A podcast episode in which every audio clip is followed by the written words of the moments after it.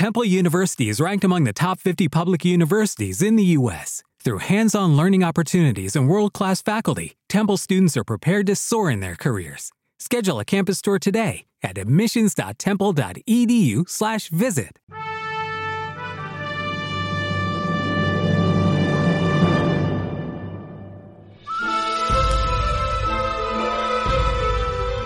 El gran radioteatro de agricultura presenta Chile en un relato, con los mejores cuentos, leyendas, misterios, costumbres y creencias de nuestra tierra. Narrador Alejandro Cohen y las actuaciones de Nelly Meruane, Shlomit Beitelman, Alejandro Trejo, Grimanesa Jiménez, Juan Luis Ruiz y Daniela Tobar.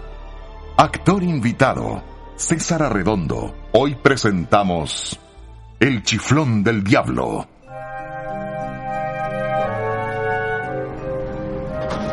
Los barreteros de la doble, apílense a este lado. Y los barreteros de la media hoja, esperen a que los llamen. Manuel Barraza, Mario Ávila, Gregorio Cisterna,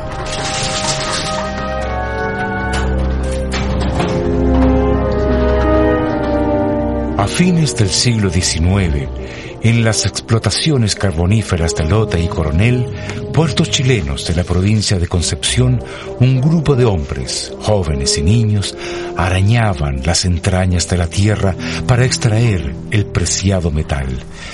Las explosiones del grisú y el hundimiento de los piques eran por lo general el tributo que estos pobres infelices pagaban a la insaciable avidez de la mina.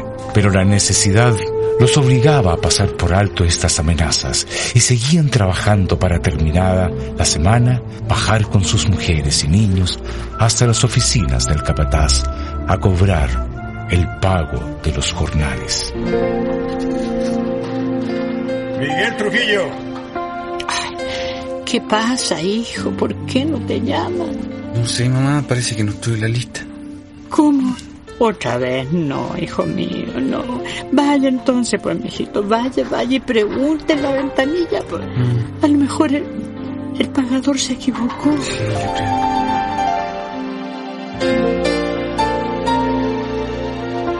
José, muchacho joven de 20 años, con una abundante cabellera rojiza y al que apodaban el cabeza de cobre, se acercó a la ventanilla con la esperanza que un olvido o un error fuese la causa de que su nombre no apareciese en la lista.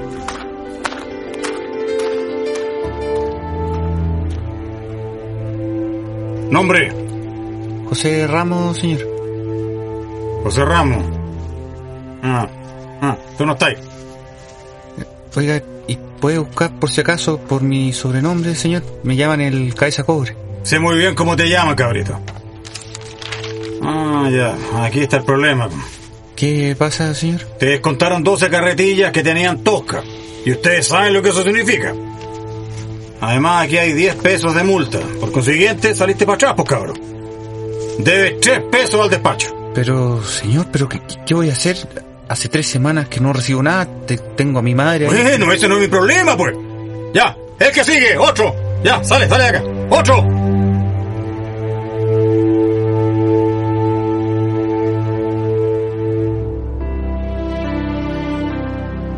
María Dolores, la madre del muchacho, una mujer delgada de cabellos blancos, rostro ajado y pálido, esperaba impaciente entre el grupo de mujeres.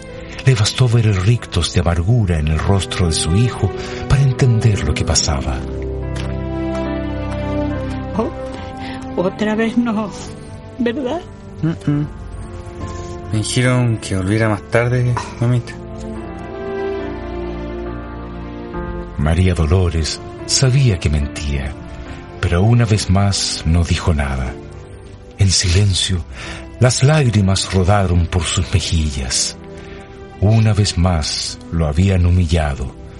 A su muchacho, su único bien, el único lazo que la sujetaba a la vida. Alguien tenía que hacer algo, tenía que defenderlo, era su hijo, y con su corazón herido, marchito por la amargura, volteó hacia la ventanilla y gritó. Señor Capataz, usted tiene que recapacitar. Mi hijo es Yo una no persona... hablo con mujeres. Esto es cosa de hombre. Es cosa de maldito. Él es un niño. Se ha reventado el espinazo trabajando. Canallas, sin conciencia. Así se lo trae la tierra. ¡Oh, el mismo infierno! Que cierre la boca esta vieja o la pongo de patita en la calle. Aquí nadie ofende a Dios. Dios. ¿Dónde? ¿Dónde está Dios? ¿Dónde está Dios para los pobres y para los pobres no hay Dios?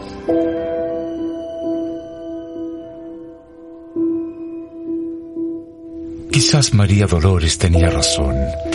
Quizás Dios los había abandonado a su suerte, porque la vida para estos hombres era una vida áspera, sin horizontes, una vida miserable que los obligaba a permanecer en ese infierno. Apuren el tranco y descuelguen de los ganchos las lámparas. Revisen si tienen suficiente carburo. ¡Rápido le dice, pues! ¡Que el ascensor ya se va! ¡Nombres! Olmedo, Cisterna, Pizarro, Rodríguez.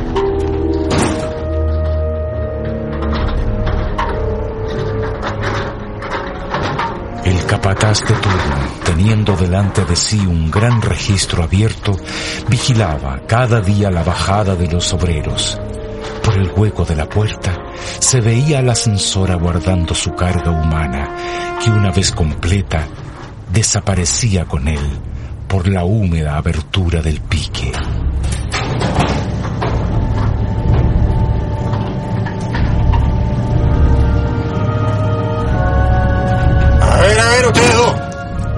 El viejo y el cabeza cobre. Sí. Tenemos que bajar al pique, señor. Se quedan acá.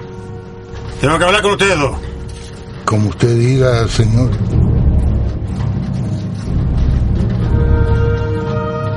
La voz de Raimundo, un hombre viejo, flaco y huesudo, de aspecto endeble y achacoso, reflejaba preocupación. Sabía que si el capataz los había apartado del grupo, no era una buena señal, por lo que una vaga inquietud. ¿Te está gustando este episodio? Hazte fan desde el botón Apoyar del podcast de Nivos. Elige tu aportación y podrás escuchar este y el resto de sus episodios extra. Además, ayudarás a su productor a seguir creando contenido con la misma pasión y dedicación. En Sherwin Williams somos tu compa, tu pana, tu socio, pero sobre todo somos tu aliado, con más de 6.000 representantes para atenderte en tu idioma y beneficios para contratistas que encontrarás en aliadopro.com. En Sherwin Williams somos el aliado del PRO.